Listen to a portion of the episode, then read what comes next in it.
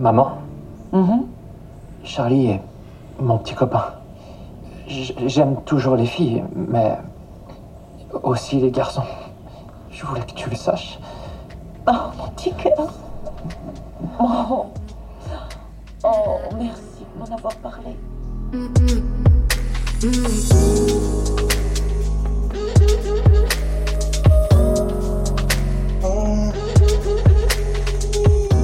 absolument enfin, mettre les gens dans des cases et alors soit t'aimes les femmes, soit t'aimes les hommes, mais tu peux pas aimer les deux quoi. Quand on n'est pas concerné, on voit pas toujours ce qui pourrait être euh, un acte de biphobie ou panphobie. Moi, je me suis longtemps considérée comme bisexuelle. J'ai jamais fait trop de recherches pour définir ma sexualité. Forcément, aussi le, le stéréotype de l'hétéro curieuse qui a une histoire avec une fille et qui en fait euh, fait ça juste pour euh, tester. Ça, je pense que c'est un gros cliché en mode euh, t'es bi, ben tu vas voir n'importe qui, alors que pas du tout en fait.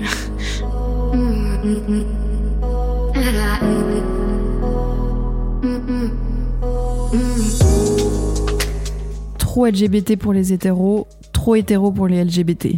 Être bisexuel ou pansexuel, c'est être à l'intersection de deux mondes, sans vraiment appartenir aux deux. Alors que 2,7% de personnes déclarent de l'attirance pour plus d'un sexe au cours de leur vie, moins d'un pour cent se déclarent bisexuels, selon une enquête Virage de 2015. D'où vient cet écart? Y aurait-il une difficulté à se dire bi? Ce genre d'enquête est souvent binaire. Qu'en est-il de la pansexualité?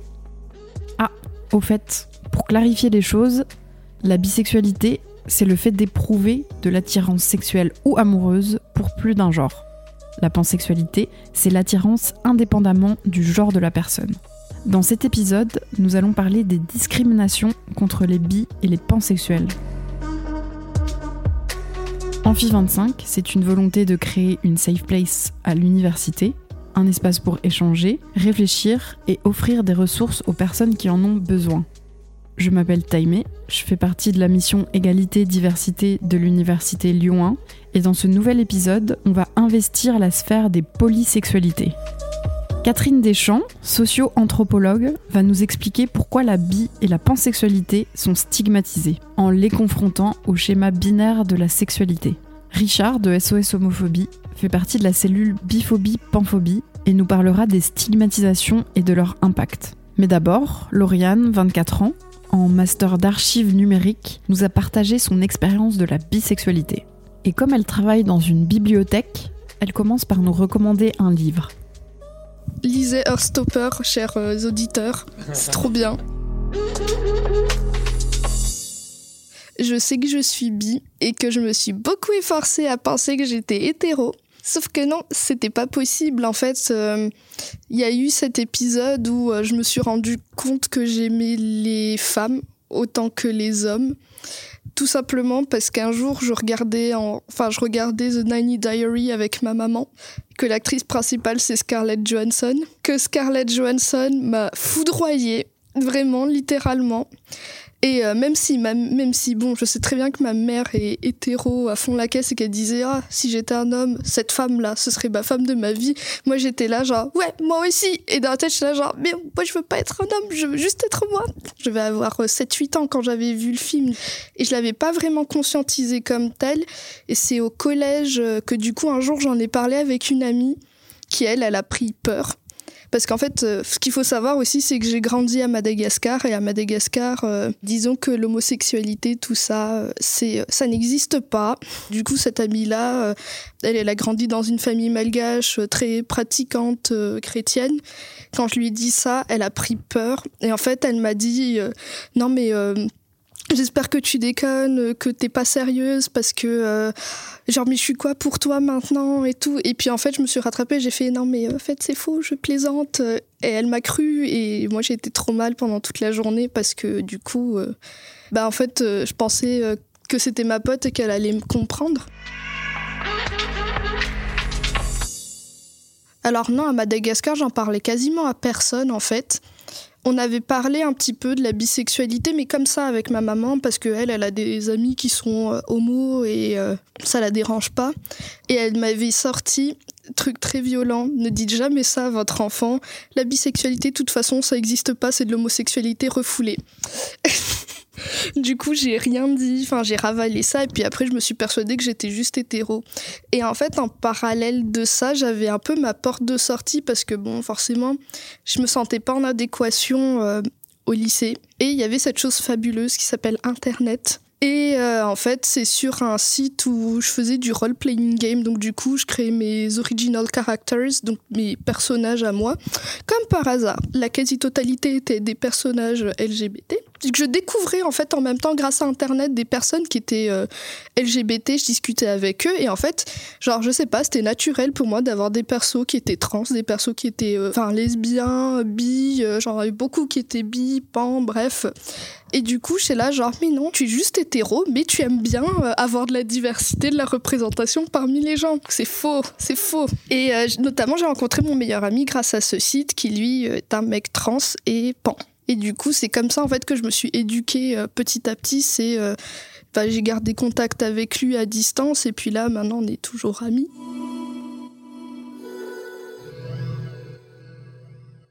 quand tu fais interagir euh, un personnage avec un autre, parce que c'est comme ça que fonctionnait le RPG écrit, tu te frottes aussi à des, comment dire, bah, des situations complexes de type homophobe, biphobe et tout. Et des fois, sans les avoir vécues moi-même directement, mais par l'intermédiaire de mes trucs, je me disais, mais il y, a des il y a des choses qui sont pas normales. Et je me dis, il y a des choses, c'est des gens qui doivent les vivre dans la vraie vie.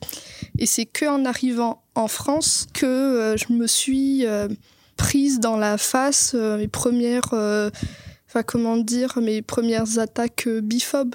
Ah mais c'est dégueulasse, tu peux pas aimer l'un et l'autre. Ah d'accord, on est comme ça, donc non non, euh, oust. Dans la vraie vie, j'avais pas ce genre de choses parce que moi moi-même j'osais pas en parler. Ou je fréquentais pas des gens qui étaient euh, qui étaient bi ou qui étaient euh, qui, étaient de la communauté tout court en fait. Je connaissais pas du tout leur ressenti ou s'ils avaient eu des altercations. Enfin de toute façon on était tous cachés quand on était ados quoi donc ouais.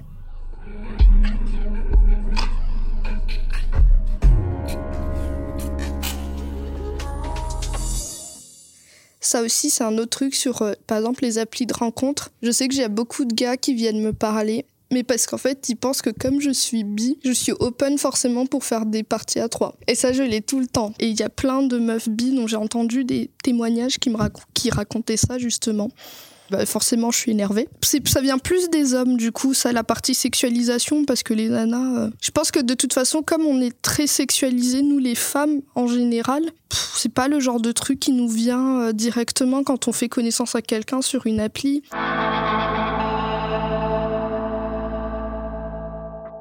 Des fois, je me retrouve en soirée LGBT et je sais pas où me foutre parce que euh, le fait de pas avoir de représentation aussi fait que je me sens pas légitime en fait. Et mais en même temps, quand je suis entourée que de personnes euh, hétéro, cis, je me sens pas bien non plus parce que du coup, euh, c'est pas les mêmes problématiques non plus ou euh, c'est des vis- c'est des conceptions, des relations et tout qui sont pas comme moi aussi je les conçois. Après ça c'est à titre individuel. Enfin je sais pas, je me sens pas très bien dans l'un et dans l'autre. Enfin pas très intégrée et plus trop intégrée aussi dans, dans l'autre cas quoi. Dans la communauté, je suis out, mais comme justement je sais pas, enfin comme justement il n'y a pas beaucoup de représentativité, puis en plus, il y a qu'à entendre comment les gens parlent de nous? Je veux dire, les gens qui sont pas dans la communauté, ils vont dire Oh, vous les gays, oh, vous les lesbiennes. Mais il y a les deux, les bi aussi qui sont dedans. Maintenant, on parle plus des trans. Ça commence, ça commence petit à petit. Mais je veux dire, les bi, on n'est pas du tout dedans. Les bi les pans, je veux dire. euh, Je sais que c'est pas évident, mais euh, je pense qu'il faut pas hésiter à en parler à d'autres personnes. Si les gens sont un peu sensibles, je pense qu'il peut y avoir des avancées et que du coup, on peut faire un petit peu plus euh, ben, parler de la biphobie et aussi de la bah, du fait qu'on manque cruellement de représentation parce que ouais, c'est important. En fait, c'est comme ça qu'on se quand on se construit. euh, quand on est plus jeune, enfin, genre, euh, parler de Heartstopper, euh, mais euh, moi, c'est un truc que j'aurais aimé avoir quand j'étais plus jeune, Heartstopper, parce que juste voir que des ados normaux vivent des trucs normaux et personne ne meurt, c'est magnifique, c'est beaucoup trop bien, et en fait, faudrait qu'on ait la même chose avec plus de personnes bisexuelles qui ne sont pas des gros connards qui trompent, qui trahissent les gens, ou les méchants, parce que bizarrement, il y a beaucoup de bi méchants dans la vie. On peut pas être des super-héros bisexuels. Hein. Mais du coup, ouais, ce serait bien d'avoir un peu plus de représentation, quoi. C'est un truc que les gens confondent, c'est la liberté de parole et euh, prendre l'espace pour soi. Donc même si on peut prendre l'espace et l'occuper, faut aussi pouvoir le partager avec les autres. Et ça, je trouve ça important.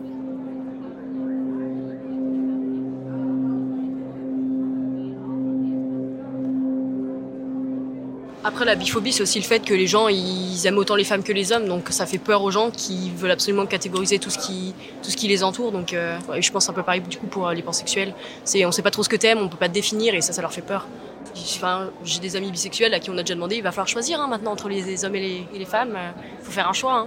Lauriane, contre l'impossibilité de vivre sa sexualité dans la vie réelle, l'a expérimenté dans les jeux vidéo. C'est là qu'elle a rencontré ses amis bisexuels, qu'elle s'est créée la représentation qui lui manquait. C'est aussi là qu'elle a fait face à de la biphobie. Mais pourquoi manque-t-on de représentation bi et pan? Catherine Deschamps est la seule anthropologue ayant publié sur la bisexualité en France. Il y a 20 ans, elle écrivait Le miroir bisexuel. Aujourd'hui, elle revient pour nous sur la définition de la bisexualité.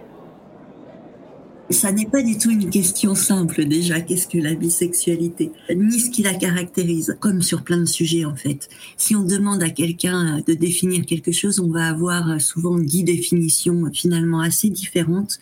Donc ça dépend un peu du point de vue qu'on va adopter. Euh, si on a un point de vue très comportementaliste, on va dire, alors ce qui va, et encore ça ne suffit pas, ce qui va peut-être permettre de qualifier la bisexualité, c'est le fait d'avoir au cours d'une période donnée, mais justement en quelle période donnée? Des rapports euh, sexuels. Alors après, c'est quoi un rapport sexuel? Et avec des hommes et avec des femmes. Après, il y a une logique qui pourrait être plus euh, définition de soi, où euh, des personnes vont être attachées au fait de se dire publiquement bisexuelles. Et là, c'est encore totalement autre chose parce que parmi ces personnes, elles n'ont pas forcément des rapports sexuels et avec des hommes et avec des femmes. C'est parfois de l'ordre d'un fantasme ou, d'une performance d'ailleurs, euh, d'une performance dans le discours. Bref, il y a une difficulté avec la bisexualité qui est liée à notre mode de pensée assez binaire. Et la bisexualité, non pas qu'elle mette forcément en cause totalement la pensée binaire, mais elle rend quand même euh, difficile son usage. Alors la pensée binaire, son avantage, c'est que ça aide à catégoriser en grandes catégories, noir, blanc, homme, femme, hein. et ensuite toutes les nuances, ben justement, elles rentrent pas là-dedans. Mais malgré tout, ça aide pour aller vite, parfois dans la communication. Moi, quand je faisais cette enquête, c'est une représentation qui apparaissait très vite et notamment plus fréquemment de la part de personnes qui se disaient gays ou lesbiennes. Alors, il y a, deux types d'ailleurs de poncifs. C'est soit c'est parce que tu n'as pas encore choisi, mais tu vas choisir. L'autre truc qu'on entendait très souvent, c'est que tu dis ça parce que tu veux garder un pied dans la normalité. En gros, profiter des avantages sociaux que donne l'appartenance à une norme, euh, tout en ayant par ailleurs euh, des pratiques qui relèvent pas de la norme. Euh, sur ce côté transitoire, après ça arrive. Effectivement, il y a des personnes qui sont dans des périodes qui commencent à avoir une vie ado plutôt hétéro parce que c'est la norme et parce que la norme pèse sur tout le monde, et puis qui mettent du temps avant d'accepter être totalement gay ou lesbienne. Donc ça arrive, il ne s'agit pas de dire que c'est pas une situation qui existe. Après, il y a bien des personnes qui, au cours de leur vie, continuent, alors pas forcément en même temps, à alterner plus ou moins les partenaires hommes, les partenaires femmes, sexuels, affectifs, les deux, ça dépend. Et là, si on revient d'ailleurs à la pensée binaire, c'est plus facile de penser un tel est hétéro ou est gay ou lesbienne que de penser des entre-deux, des choses plus complexes. Donc, pour cette raison-là, il y a une forme d'invisibilité qui est très paradoxale hein, pour le coup. Et là, si on est sur une définition en termes de comportement, statistiquement, il y a bien plus de personnes bisexuelles, surtout si on prend la vie entière, là c'est massif, que des personnes euh, gays ou lesbiennes. Pendant l'enquête, il y avait un truc qui, une partie se passait au centre gay lesbien, ça s'appelait comme ça à l'époque euh, de Paris. Et euh, ce qui était assez amusant, c'est qu'il y avait pas mal de personnes qui venaient me voir, sachant ce sur quoi je bossais, qui me disaient, mais en fait, euh, tu sais, Catherine, moi, là, tout le monde pense que je suis que lesbienne, mais de temps en temps, j'ai des trucs avec des mecs. Et pareil pour des garçons qui me disaient ça. Et donc là, il y avait bien euh, le sentiment pour les personnes qui me racontaient ça, que à Paris, en tout cas, c'était plus confortable de se dire lesbienne ou gay. Et d'ailleurs, je pense qu'elles étaient en accord avec cette identité qu'elles donnaient à voir, mais que de signifier euh, qu'il y avait aussi parfois des, des, relations sexuelles, en tout cas avec des personnes de l'autre sexe. Donc ça, c'était euh, quand même amusant euh, à entendre. Et en principe, on me disait, mais surtout, tu le dis pas. Est-ce qu'il y aurait une impossibilité à se définir en tant que bisexuel? En tout cas, ouais, le sentiment que c'était moins confortable, qu'à la rigueur, il y avait une subculture gay ou lesbienne, enfin plus gay que lesbienne dans les années 90, pour être honnête, parce qu'il y a aussi une invisibilisation des lesbiennes. Mais euh, c'était plus confortable, en tout cas, il y avait une sorte de milieu quand on était gay, un peu moins lesbienne, mais aussi quand même, qu'il n'y avait pas quand on se disait bi. Et donc c'était voilà une, une réassurance pouvait exister plus forte à se dire gay ou lesbienne, un peu moins que bi. Soit on pense que c'est un temps de passage, soit on pense que ça n'existe pas parce que c'est euh, c'est pas un mode d'équilibre parfait. Et donc on renvoie très très souvent aux personnes bi, mais en fait t'es pas bi. Donc il y a quelque chose qui est quand même assez violent dans le fait de nier aux gens leur histoire et la manière dont ils perçoivent leur histoire. Mais je prends volontiers un parallèle, quelqu'un qui euh, serait hétéro, là on va prendre la norme, c'est plus facile, une femme, mettons, qui est veuve et qui n'a plus de sexualité depuis un bout de temps, on va jamais lui dire mais en fait t'es pas hétéro. Et par contre les bis, si par hasard pendant une période, pas, de 5 ans, 6 ans, ils n'ont eu de relation qu'avec euh, une personne d'un des deux sexes, alors on va leur dire mais t'es pas bi en fait, t'es euh, hétéro ou gay ou lesbienne. Ce qui caractérise aussi la bisexualité, est-ce que c'est aussi de recevoir des discriminations et dans le milieu hétéro et dans le milieu euh, gay ou lesbien? Oui, c'est-à-dire dans le milieu hétéro, les discriminations vont être très proches de celles qui pèsent euh, sur les gays et les lesbiennes. Par contre, là où il y a des discriminations plus spécifiques, c'est de la part des gays et des lesbiennes vis-à-vis des bis. Les discriminations euh, dans ce cadre-là les plus fortes étaient de la part des lesbiennes vis-à-vis des femmes bi, où euh, il y avait aussi un petit peu le sentiment, je caricature à peine, mais d'une souillure au sens où des femmes qui se disaient bi étaient aussi touchées par du masculin, par des hommes. Donc ça rendait d'autant plus suspect et d'autant plus... Euh, et ça, c'était plus fort, beaucoup plus fort, ces discriminations-là de la part des lesbiennes que des gays. J'imagine que ça croise, enfin c'est pas que j'imagine, c'est que c'est sûr, ça croise aussi les enjeux féministes et euh, certains types de féminisme qui ont pu euh, parfois se construire aussi en opposition vraiment très forte contre les hommes. Après, quand on rentre dans les nuances, c'est rarement une essentialisation des hommes qui seraient tous des gros méchants, euh, connards, etc., etc. Mais sauf que dans la logique de combat, il y a à un moment un besoin de signifier l'autre, de le caricaturer comme ennemi. Et dans ce cadre-là, les femmes bi peuvent poser euh, question, en tout cas. Mais je pense que c'est aussi plus compliqué, c'est aussi quelque chose de plus intime, sans doute, dans le rapport au corps. Le fait que les femmes bi sont touchent et sont aussi touchées par des hommes et peut-être intimement ça peut poser plus de problèmes. Pour les hommes, je disais que déjà, ça, même s'il y a des formes de discrimination de la part des gays et des hétéros, hein, évidemment, mais elles sont plus légères pour les hommes que pour les femmes. Et puis, il y a aussi autre chose, c'est que les femmes bi peuvent rentrer dans un fantasme euh, hétéro-masculin. Et donc, elles sont vues parfois comme euh, une sorte de quintessence de sexe, de ce que peut représenter euh, une sexualité euh, féminine décomplexée, ce qui n'est pas forcément vrai, quoi. Du coup, la manière qu'ont les hétéros là de regarder les femmes bi, ça peut être parfois avec un peu de concupiscence, ce qu'on n'a pas du tout pour les hommes qui se diraient bi là vis-à-vis des hétéros. Il peut y avoir du rejet, mais qui est du même ordre que l'homophobie en général.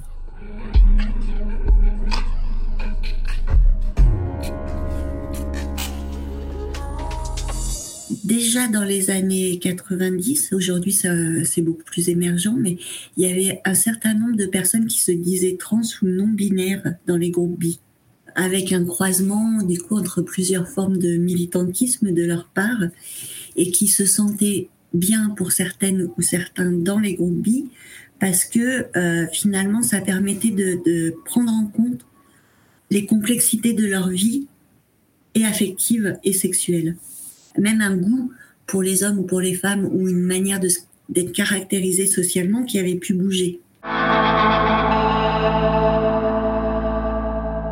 Ce qui m'a surpris, c'est euh, combien tous les groupes politisés autour des minorités sexuelles, le groupe bi, enfin bicose, comme des groupes euh, gays ou lesbiens dont j'ai été proche, en fait, étaient promptes à reproduire des logiques de discrimination.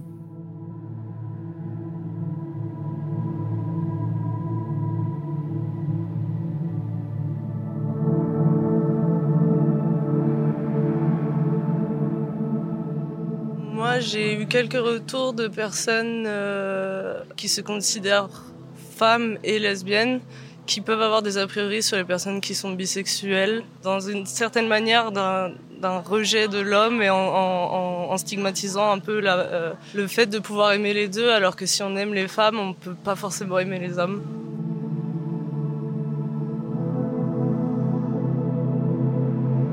Catherine Deschamps nous a parlé des dynamiques de genre qui entourent la pie et la panphobie. Les stigmatisations à l'encontre de ces sexualités sont multiformes et souvent invisibles. Richard, membre de SOS Homophobie, donne un visage à la bisexualité en faisant des interventions en milieu scolaire.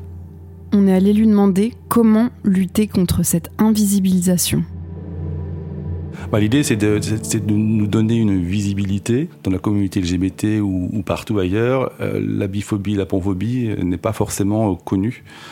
Et, parfois, euh, on est discriminé dans, les deux groupes. Donc l'idée, bah, c'est de se faire connaître pour, euh, pour, mieux, pour mieux faire comprendre ce qu'est la biphobie et la.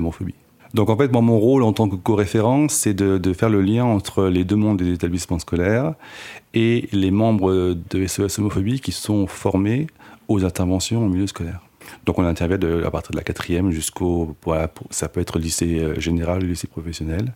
Alors quand on débute, on fait parler les, les, élèves en leur demandant qu'est-ce que c'est qu'une discrimination. Donc au départ, voilà. Donc on essaye de faire dire euh, le mot discrimination et à quoi il correspond.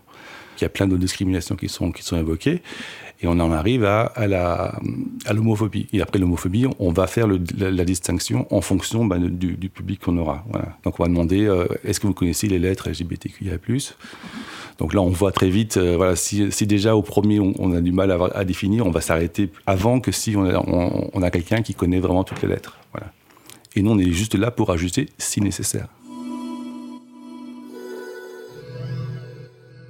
À la fin des interventions, en fait, on a le, moment où on fait les petits papiers. C'est le moment où on distribue des, papiers blancs aux, élèves et en disant voilà, c'est anonyme et vous posez euh, les questions que, vous voulez. Euh, et l'idée, c'est que vous puissiez poser les questions que vous n'avez peut-être pas osé poser pendant, pendant l'intervention. Et donc, il y avait une par rapport à ça. Sur, la, j'avais abordé la bisexualité et la personne qui m'a juste remercié de dire qu'elle s'était rendue compte qu'en fait, bah, c'était pas une déviance sexuelle, mais c'était une orientation sexuelle et que c'était normal. Et de de lire ça, bah, moi j'ai dit, bah, j'ai gagné.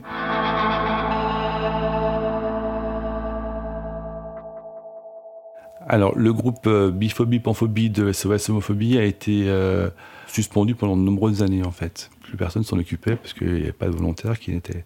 Donc, je me suis rapproché, en fait, de l'association au niveau national pour leur dire voilà, c'est un, un, sujet qui m'intéresse. Et donc, en fait, j'ai relancé le groupe euh, Panphobie l'année passée. À aujourd'hui, si vous voulez, le groupe est, assez restreint, donc il est en cours de constitution. Et l'idée, bah, c'est de, faire des actions pour, faire, pour faire connaître la, la, bisexualité. Donc ça va être des podcasts pour le coup. C'est participer à des manifestations, de, communiquer même au sein, au sein de SES Homophobie sur, sur qu'est-ce que c'est que la qu'est-ce que c'est que la bisexualité. Une des actions premières de SOS Homophobie, donc à Paris, il y a toute une équipe d'écoute qui permet donc à, toutes les personnes qui ont ressentent le besoin d'avoir une écoute par des professionnels, parce qu'ils sont ces personnes qui sont formées pour pouvoir les aider, les aiguiller, et dans ce cadre-là, donc de reprendre toutes les, les, demandes qui ont pu être faites et après retransmettre en évitant de commission ou pour pouvoir aider toutes les personnes qui, appellent. Et donc moi, à titre, personnel, avant de relancer le groupe euh, au sein de, de, SOS,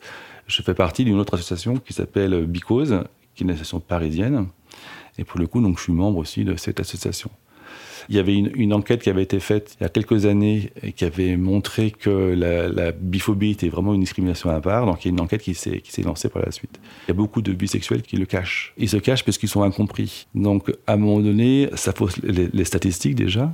Donc, ça veut dire que pour moi, il y a beaucoup plus de personnes bisexuelles que, que celles qui sont, qui sont dénombrées. Et si elles ne peuvent pas assumer leur bisexualité, c'est comme une personne qui se veut hétérosexuelle et qui va essayer d'être hétérosexuelle pendant très longtemps, qui va différer son coming out. Il y a des personnes bisexuelles qui, dans le milieu, va, peut-être attendre ou ne jamais faire ce coming out parce qu'elle aura honte bah, de, pouvoir aimer une femme et un homme. Enfin, c'est mal perçu dans, le milieu. Donc, il y a vraiment cette invisibilité qui fait que toutes les informations qu'on peut avoir sont, à mon avis, euh, limitées, tronquées. Dans les interventions milieu scolaires, euh, l'idée c'est pas de, dire les choses, c'est de, faire dire les choses. Donc nous on est, juste là pour euh, compléter une définition si nécessaire, pour qu'aussi que les personnes euh, qui peuvent être concernées entendent le fait que c'est tout à fait normal.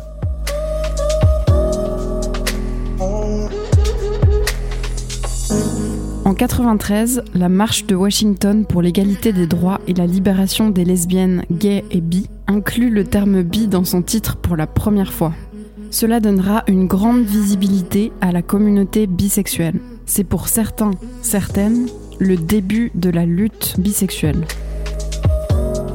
Quand j'ai fait mes recherches pour cet épisode, j'ai constaté l'invisibilité et le manque de représentation dont Lauriane, Catherine Deschamps et Richard parlent.